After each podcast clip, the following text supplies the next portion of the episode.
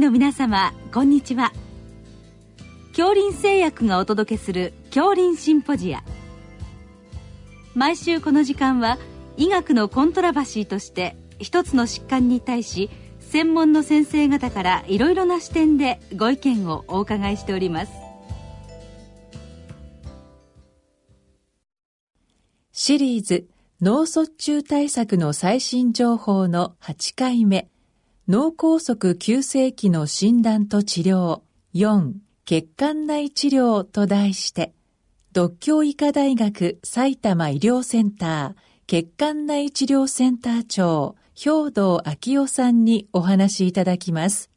聞き手は国立国際医療研究センター病院名誉院長大西晋さんです。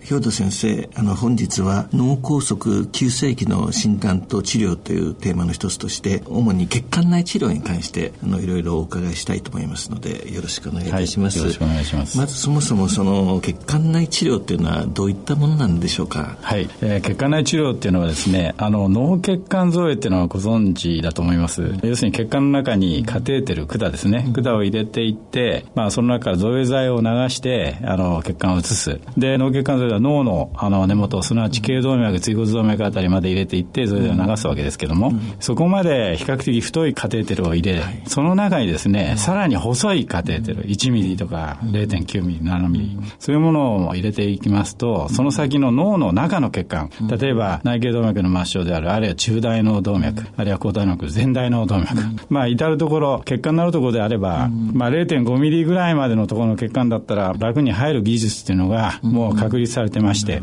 我々そうですね、1980年代の初めぐらいからそういうことをやっております。でで、多くはですね、あの、昔は動静脈奇形、硬膜動静脈瘤とか、そういう特殊な疾患に対象としてやっていたんですが、まあ、脳の動脈瘤のコイル側線術ですね、えー、それが1990年代の後半ぐらいから出てきまして、2002年のアイザットっていうので、クリップかコイルかっていう論争がありましたが、えー、それに勝ち抜いて、今はですね、かなりの数の疾患に対して応用できるようになってきた。今日はその血管内治療を脳梗塞に応用しようというわけですが、脳梗塞と言いましても脳梗塞になってしまったらダメなんですけど、なる前にその原因となる、まあ、大きな血の塊ですね、側線。それを血管の中から道具を入れて取ってこようと。まあ、そういう技だと思ってください。あの、心臓で言えば風船治療、セント治療。まあ、それの延長線上に脳の血管に対してそういう道具を入れてやるという、そういう主義だということであります。具体的にもう少しその方法ですかね、教えていただけますでしょうか。はい、えー、と、今お話しましたが、ガイリングカテーテルという、うん、まあ2ミリ前後の管ですね、うん、その中にはマイクロカテーテルって細い、例えば1ミリ前後管が、まあ2本3本と入る。うん、まあそういうものを、例えば頸動脈の首の部分、椎骨動脈の首の部分ですね、そういうところまで上げていくと、その端っこからそういう細い管入れていけば自動的にそこまでは到達するわけですよね。そこからそのマイクロカテーテル、まあ1ミリでも 1, 1.2ミリでもいいですが、そういう中に通るマイクロガイドワイヤーという、うん、まあそういうあのファインなワイヤーですね。それをコントロールしながら脳の中の血管、要するにあの分かれ目をどんどんどんどん選んで、その先の方までワイヤーを進めていって、そのワイヤーに沿わせて管を上げていくたったそれだけの主義なんですけども、えっ、と、心臓ではまあ非常に進んでおりますよね。ただ脳の場合は、さらに奥にあって、しかも、まあ脳脊髄液の中に浮いてると言っても過言ではないと。だからその心臓は動いてるので逆に難しいとは思うんですが、脳の場合は、まあ、伸ばしたり、あるいは破けたり、そうするととんでもないことが起こりますので、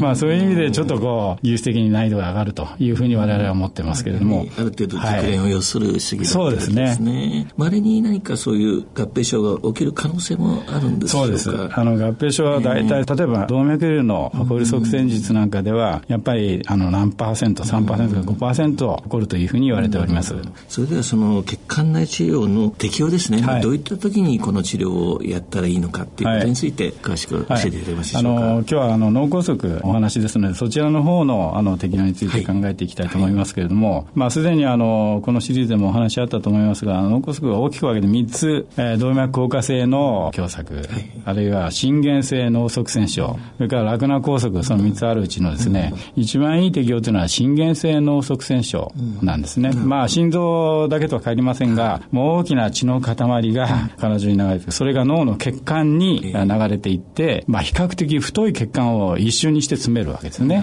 えー、例えば内頸動脈であれば、まあ、4ミリ、5ミリ、えー、中大の動脈であれば2.5ミリ、あるいは3ミリぐらいの血の塊が先に流れるとそこへボンと詰まってしまいます。で、通常、コラテラルサーキュレーションがあれば、まあ、それなりに症状出ないで済みますが、まあ、いわゆる脳の血管は周動脈ですので、コラテラルがない時はですね、その領域の、あの、機能がバンと落ちるわけですね。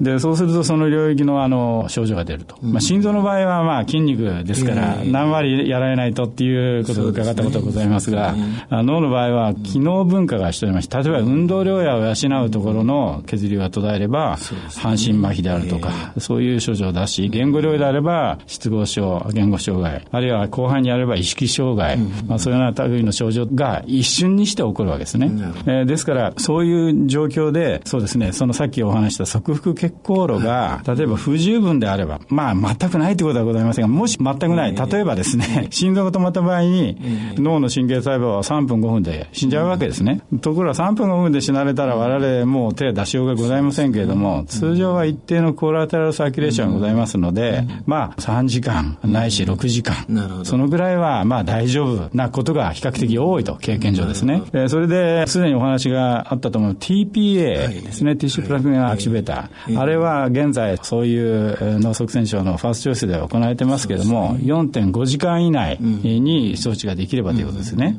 で、血管内治療の場合は、その取ってくる道具はいろいろございますけれども、適用としてはですね、8時間まで一応できるというふうになっております。ただ、基本的にはその1分でも早い方が間違いないので、できるだけ早くやるということが大事ですが、まあ、8時間ぐらいまではやった方が得であろうという、今までの経験上、そういうことが様々な報告、エビデンスのもとに決まってきたと。で、最近ではですね、その8時間から24時間までの間も、例えば、その詰まってる状態の中でのコラテラルサイクレーションがどの程度あるかを推測する方法が、まあ、いろいろ出てきまして、それでもってですね、あの、やった方が得の場合、あるいはやっても無駄な場合、それを判断してやるといいのではないかと言われてきつつあると。それはどういう意味かというと、ますますそういう適応症例が増えてきていると。そういうことに他ならないと思います。すね、はい。まあ、目の前の患者さんを前にしてですね、どっちの治療をやるかっていうのは、先生はどのように判断されるんでしょうか。そうですね。これあの、要はうまく早く取れれば絶対やった方がいいんです絶対やった方がいいと思いますよね。はい、ただその、取れるかどうかということ、それからあと、取るときに、あの、合併症が起きないかどうか、その辺のバランス感覚ではないかと思いますけれども。わかりました。それではその歴史的な背景ですね、どういった経緯だったかということについて教えていただけますでしょうか？えっ、と、先ほどお話ししましたように、血管内治療、脳の場合ですね、あの、私1980年代からやってるとお話ししましたが、要するにカテーテル、細いカテーテルを脳の中の血管まで入れる主義自体は、まあその頃からあったわけですね。ところが、血栓を丸ごと取ってくる道具っていうのは、なかなかいいものがなかった。で、当時はマイクロカテーテルを上げることができましたが、何をしていたかと言いますと、そこからあの、いわゆる TPA ではないですが、昔ウロキナーゼという血栓溶解剤がございました。それを選択的にその詰まってるところまで持ってって、まあそこでね、あの血栓を溶かそうと。だからすぐ溶ける場合もあれば、まあなかなか溶けない場合もあるわけですね。だからまあそういう形で溶けてパッと流れると劇的に良くなると。そういう症例は我々何例も経験してるんですが、やはり50例、100例とやると、むしろ溶けない方が多いやと。あるいは持っていくときにね、合併症を起こすことも多いやということがあって、なかなかうまくいかなかった。ところが、ある時そのマイクロカテーテルの中を通して、えー、その血栓を丸ごと取ってくる道具っていうのが次から次と開発されまして、2000年代の初めぐらいにアメリカですね、このコルク栓抜きみたいな、あメルシーデバイスっていうんですが、そのマイクロカテーテルの中にそういう道具を、まあ、線状に伸ばしたやつをずっと入れていくと、マイクロカテーテルの先から出ますとですね、コルク栓状になるんですね、栓抜き状に。で、それで血栓をうまく捕まえられれば、そのカテーテルごとそれを引き抜いてくると。で、それによって、あの、取ることができるという。ただ、それもですね、やはり3割から5割程度しか取れなかったと。だけど、まあ、5割取れれば素晴らしいんですけども、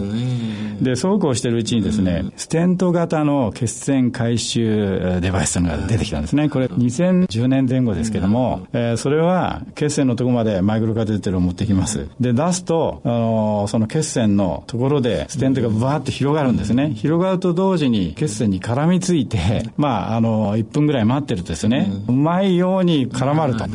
それでその開いたステントごとマイクロカテーテルをぐーっと引っ張ってくるとステントに血栓が絡め取ったまま取ってくることができるとまあこれもさっきお話したガイディングカテーテルっていうのに一つ工夫がございましてガイディングカテーテルの先っぽに風船がついて一時的に止められるガイディングカテーテルっていうのなんですね。でそれを引っ張ってくるときはあのガイディングカテーテルの風船を膨らました状態でやりますと取ったあ血栓が先に流れていかないで済むうまく取れるということなんですね。それから今ステント型のお話しましたが、もう一つとっても太いカテーテル、例えば2ミリとかさっき言いました、ガイディングカテーテルの中をやっと入るぐらいの太いカテーテル、例えば2ミリと言いますと中大の動脈の先の方も2ミリぐらいですね、そこまでいったらもういっぱいいっぱいになるんですがなかなかそういう太いカテーテルっていうのは頭の中までは今まで入らなかったんですね、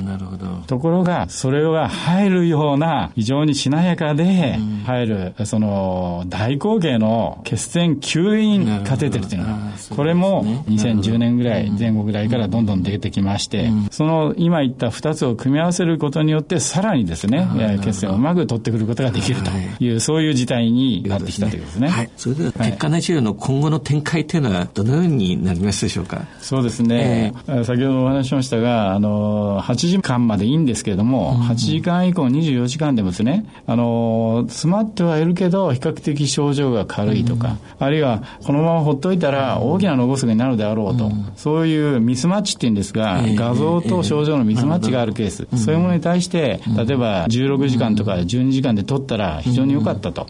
そういうデータがここのところいくつか出てきましてですね、今後はそういう画像とのミスマッチ、症状とのミスマッチですね、それが証明されるやつはやろうかという、そういう動きに今なってきてるそれからあとはですね、できるだけ早くやるためには、社会的なシステムですね、いかに早く患者さんを搬送するかとか、そういうシステムを作るという、それに行政を巻き込んでですね、動いているという、それが今後の展望になると思いますけども。本日はどうもありがとうございました。シリーズ脳卒中対策の最新情報の8回目。脳梗塞急性期の診断と治療。4血管内治療と題して独協医科大学埼玉医療センター血管内治療センター長兵道昭夫さんにお話いただきました。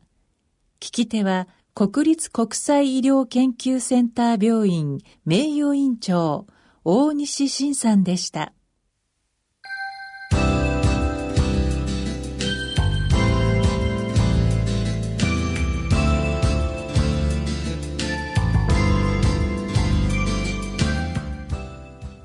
では恐林製薬がお送りしました恐林シンポジア。来週をどうぞお楽しみに。